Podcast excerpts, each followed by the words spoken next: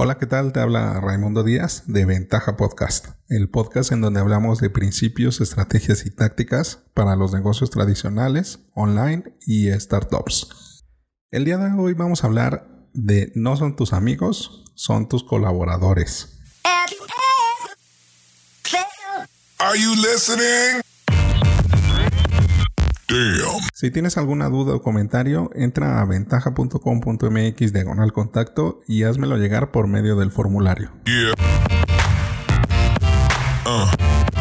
Hay muchos dueños de empresas que crecen con carencias afectivas, que son relegados desde pequeños y crean un mundo aparte.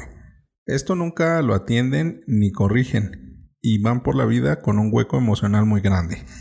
Y no creas que me quiero hacer el psicólogo ni el terapeuta, pero es algo que veo recurrentemente. Y es más, es algo con lo que yo lucho a diario. Muchas veces estas carencias afectivas nos van limitando y nos van haciendo, pues no las mejores personas que queremos ser o la mejor versión de nosotros mismos. Estas carencias se pueden ver en distintos formatos, pero la más usual es la falta de autoestima.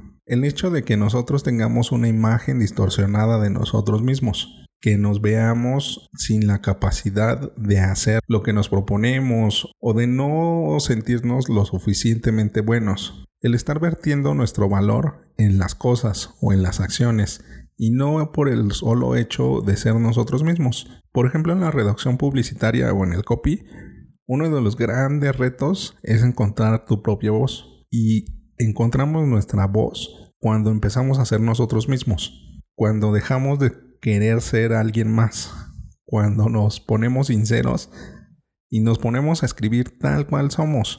Y es eso, el reflejo de la personalidad que queremos mostrar, ya sea de nuestra marca, de nuestra marca personal, de nuestro producto, de lo que queremos que se refleje. Y el tener estas, estas carencias afectivas nos va mitigando y no, no nos va dejando crecer. Y algunas veces lo quieren llenar con la amistad de sus colaboradores. Se quedan a jugar videojuegos después del horario laboral en su oficina o organizan eventos más relacionados con el ambiente familiar que con el empresarial, torneos deportivos o asistencia de eventos. No me malinterpretes, creo mucho en la convivencia y en crear vínculos con la gente, pero siempre debe de haber una línea bien delimitada entre amistad y trabajo. Y traigo este tema a colación porque es importante. Son de estas cosas que no son tan claras de ver, que posiblemente a nosotros nos parezca algo normal.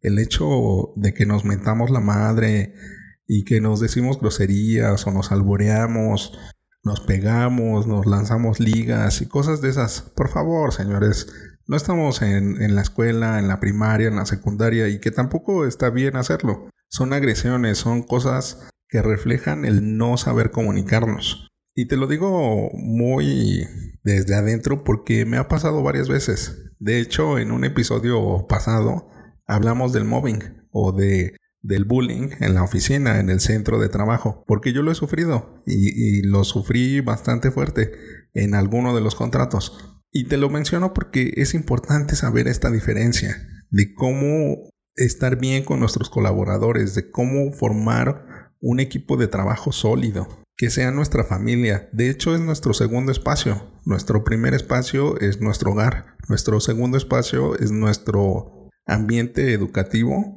o nuestro ambiente laboral. Depende de la edad en la que estás. Y se pueden aplicar más espacios, tercer espacio, cuarto espacio. Si estudias y trabajas, bueno, pues tienes tres espacios. Y por ejemplo, hay dato cultural o dato de negocios, así como tip de negocios, no, más bien sería chisme de negocios. Eh, la propuesta de valor de Starbucks es esa, ser el tercer espacio de la gente. Si no estás en la escuela, no estás en el trabajo, estás en Starbucks. Entonces, bueno, ya además del comercial que me aventé, ya les voy a pedir mi, mi, este, mi partner. Entonces, eh, e, es bueno anotarlo, ¿no? Y es bueno saberse, saberse esos chismes porque ahí uno va teniendo una mayor visión de, embudo. No se va quedando con solamente de que venden café, venden espacio, venden comodidad, ¿no? O sea, es algo más profundo. Y el hecho de que nosotros con nuestros colaboradores tengamos estas relaciones puede llegar a ser algo muy tóxico. No te digo que no lo hagas, es una acción que se debe de llevar a cabo. el compartir esta visión y llevar una cultura organizacional, que depende de la fase que estés en tu negocio se va desarrollando más o menos, pero lo tienes que empezar a hacer desde el inicio, el tener esta cultura organizacional, que estos valores se reflejen muy fuertemente en cada una de las acciones que estás realizando, en la contratación, en la venta, en la atención al cliente, en el marketing, en la producción, en todos los ámbitos empresariales debe de estar permeada esta cultura. No son tus amigos, son tus colaboradores. Y algo que también del ambiente de las startups que, que no estoy muy de acuerdo es el trabajar en espacios abiertos, el estar todos en un mismo espacio. Si, si, si no funciona en las familias, ¿por qué va a funcionar en un ambiente laboral? No queramos a ahí inventar la rueda y, crear el color negro. O sea, un espacio abierto nunca es bueno para una familia. Si tú vives en un, en un cuarto con cinco personas, y te lo digo porque yo así crecí, no es saludable, no es sano. O sea, yo viví con mi familia en un solo cuarto y de verdad que es una cosa agresiva, el hacinamiento, el estar viéndote diario, el oler, el oler los olores de los demás, que bueno, o sea, es tu familia, la amas, pero eso no quita lo demás, o sea, esa fricción. E, es una cuestión que, que yo no estoy de acuerdo y que lo he visto, que, que no da el beneficio que quieren hacernos creer. Entonces, ¿qué hacemos para desarrollar esta cultura organizacional y cómo hacemos que estos colaboradores de verdad sean nuestros colaboradores y que sean nuestros amigos laboralmente? Si ya queremos una amistad más profunda, adelante, o sea, bienvenido, ahí salen socios, ahí salen nuevos negocios, ahí sale una mayor complicidad y una mayor cohesión en el equipo. Y disculpa que divague un poco, pero me vienen las ideas. Déjame apuntarte una. Cuando hay un crecimiento acelerado, una de las mayores razones de fracaso es que no se dan cuenta de que este, este, esta aceleración genera un cambio de cultura. Estoy haciendo un estudio en donde va dando, los datos van dando de que cada vez que crece siete veces, o sea, 7x, hay un cambio de cultura organizacional. Debe de haber un cambio porque la estructura cambia y debe de haber un tipo de burocracia puede separarlo muy bien. O sea, no debe de ser una burocracia tal cual como una organización multinacional o un corporativo, pero sí debe de haber un, unos niveles, unos escalafones. Como dueño de negocio necesitas tener a la gente adecuada en el lugar adecuado. Y como hoy no recuerdo bien la persona, lo buscaré. Si me acuerdo, pues lo pongo en las notas del episodio.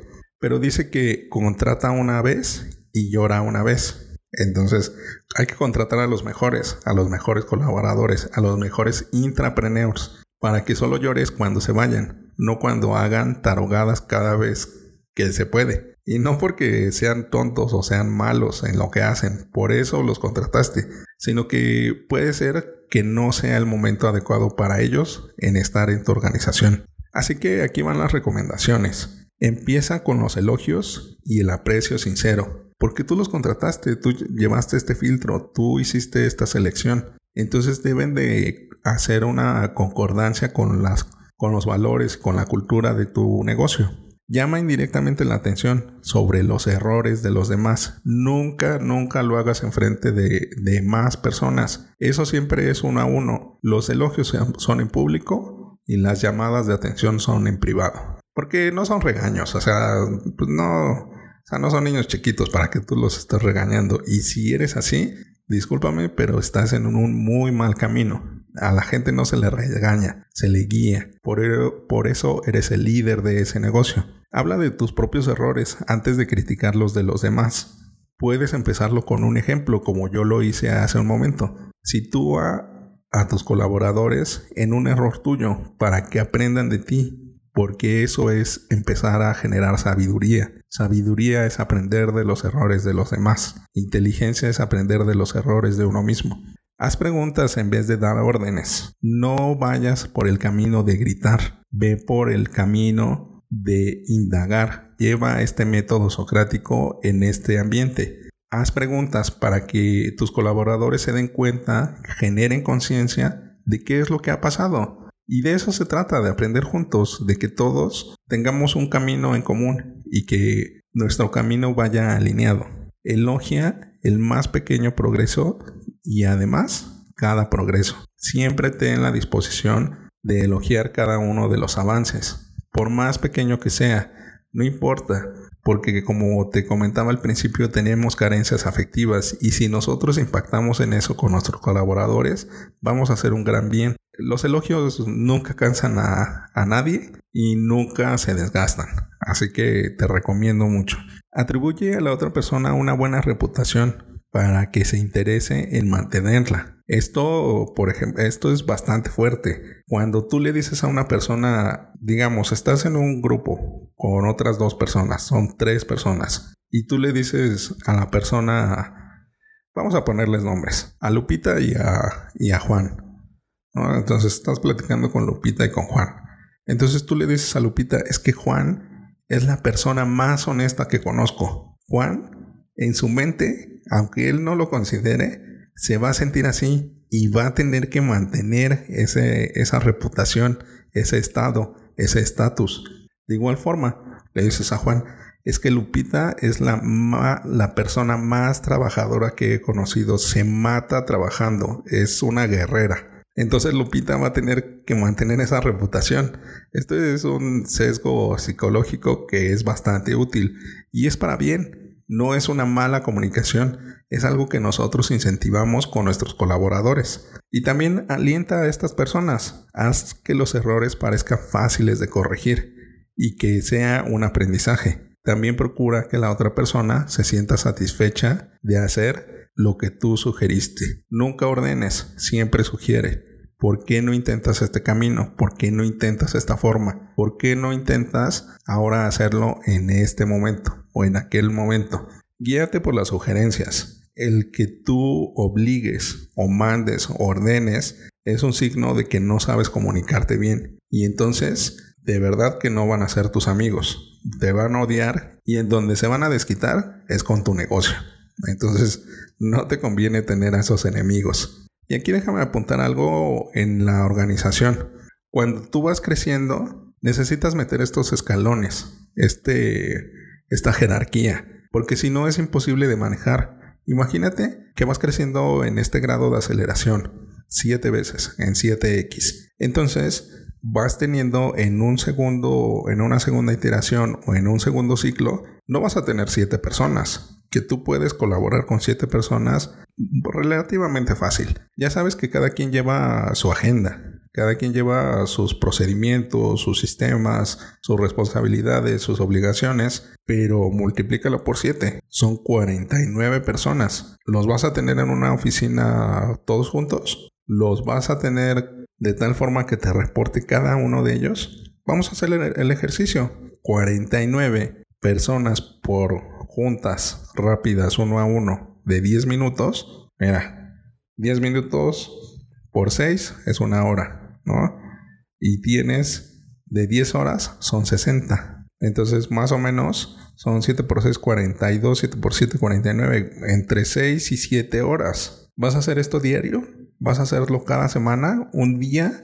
vas a dejar de vender y de hacer planificación y de generar estrategias para escuchar a cada uno de ellos y ser eh, el amigo que necesitan?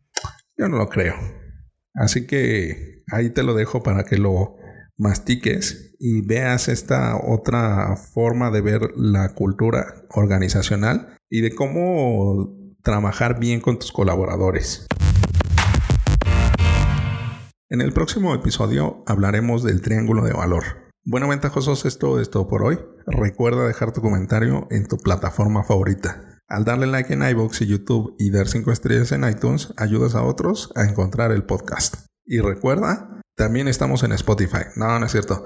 Bueno, sí, también estamos en Spotify. Pero rífate como los grandes.